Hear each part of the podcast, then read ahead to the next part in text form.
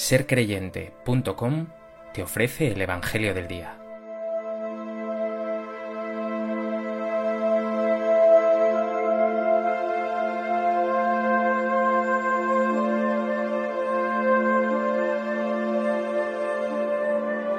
Del Evangelio de Juan. En aquel tiempo recorría Jesús Galilea, pues no quería andar por Judea porque los judíos trataban de matarlo se acercaba la fiesta judía de las tiendas. Una vez que sus hermanos se hubieron marchado a la fiesta, entonces subió él también, no abiertamente, sino a escondidas.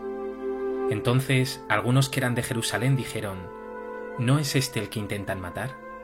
Pues mirad cómo habla abiertamente y no le dicen nada. ¿Será que los jefes se han convencido de que este es el Mesías? Pero este sabemos de dónde viene, mientras que el Mesías cuando llegue nadie sabrá de dónde viene. Entonces Jesús, mientras enseñaba en el templo, gritó, A mí me conocéis, y conocéis de dónde vengo. Sin embargo, yo no vengo por mi cuenta, sino que el verdadero es el que me envía. A ese vosotros no lo conocéis, yo lo conozco, porque procedo de él y él me ha enviado. Entonces intentaban agarrarlo, pero nadie le pudo echar mano, porque todavía no había llegado su hora.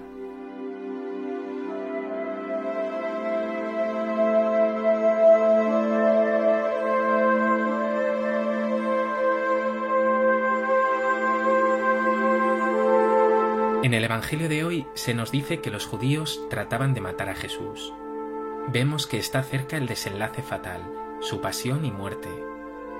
Jesús sube sin embargo a Jerusalén por la fiesta judía de las tiendas. Su hora está cerca, pero aún no ha llegado.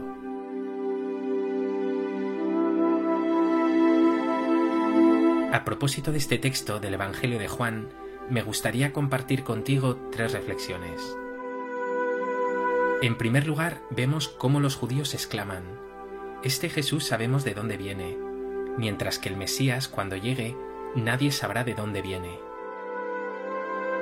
Sin embargo, Jesús dice claramente, Yo no vengo por mi cuenta, es el verdadero el que me envía, yo procedo de él, él me ha enviado.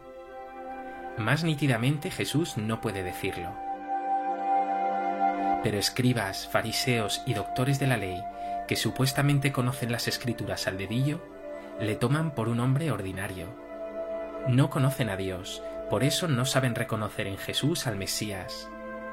Solo les preocupa que Cristo, con sus palabras y obras y con sus acciones proféticas, pueda poner en peligro la seguridad de estos judíos, ese montaje religioso que han desplegado. Pregúntate, ¿hay también en ti miedo a que Jesús desarme tus seguridades? o te dejas transformar por el Dios de Jesucristo, que siempre te saca de tu comodidad y te pide radicalidad en el amor.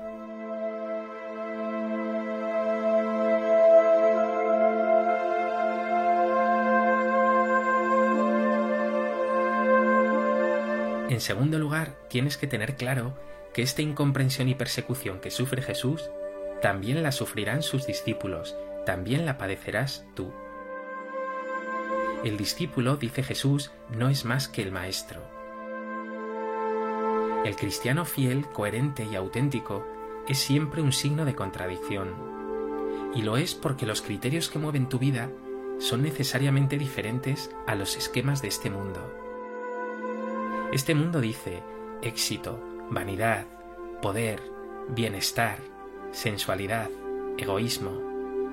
Y el reino de Dios te dice servicio, humildad, pequeñez, pobreza, espiritualidad, generosidad.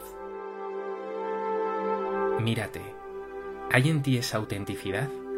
¿O estás demasiado amoldado a las cosas de este mundo y por eso no hay hacia ti ni un atisbo de incomprensión, burla o persecución?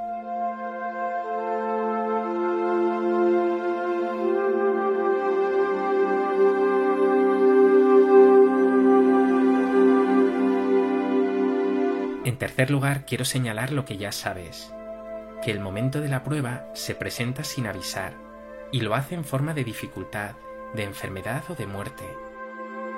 Y para ello, nada más grande que contar con la fuerza de Dios. Y si quieres tener esa paz de Dios en los momentos de tribulación, tienes que trabajarla en momentos de oración con Él. En los momentos de prueba podrás tirar de aquello que hayas ido trabajando y construyendo a lo largo de mucho tiempo. Por eso, como Jesús, no dejes de hacer presente a Dios a cada momento. No dejes de orar, de vivir la Eucaristía, de rezar el rosario, también de hablar con Él con tus propias palabras. ¿Cómo está tu oración? ¿Sientes la fuerza de Dios en los momentos de prueba, en estos momentos de prueba?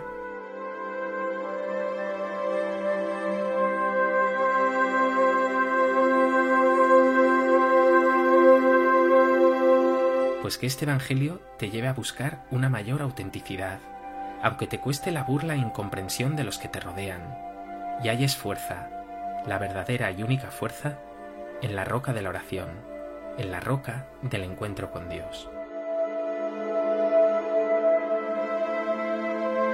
Dios Padre bueno, dame coherencia y valentía para no amoldar mi corazón a los esquemas de este mundo. ¿Es tan fácil dejarse llevar? Y para ello, Señor, atráeme hacia ti. Llévame a un encuentro cotidiano e intenso contigo en la oración.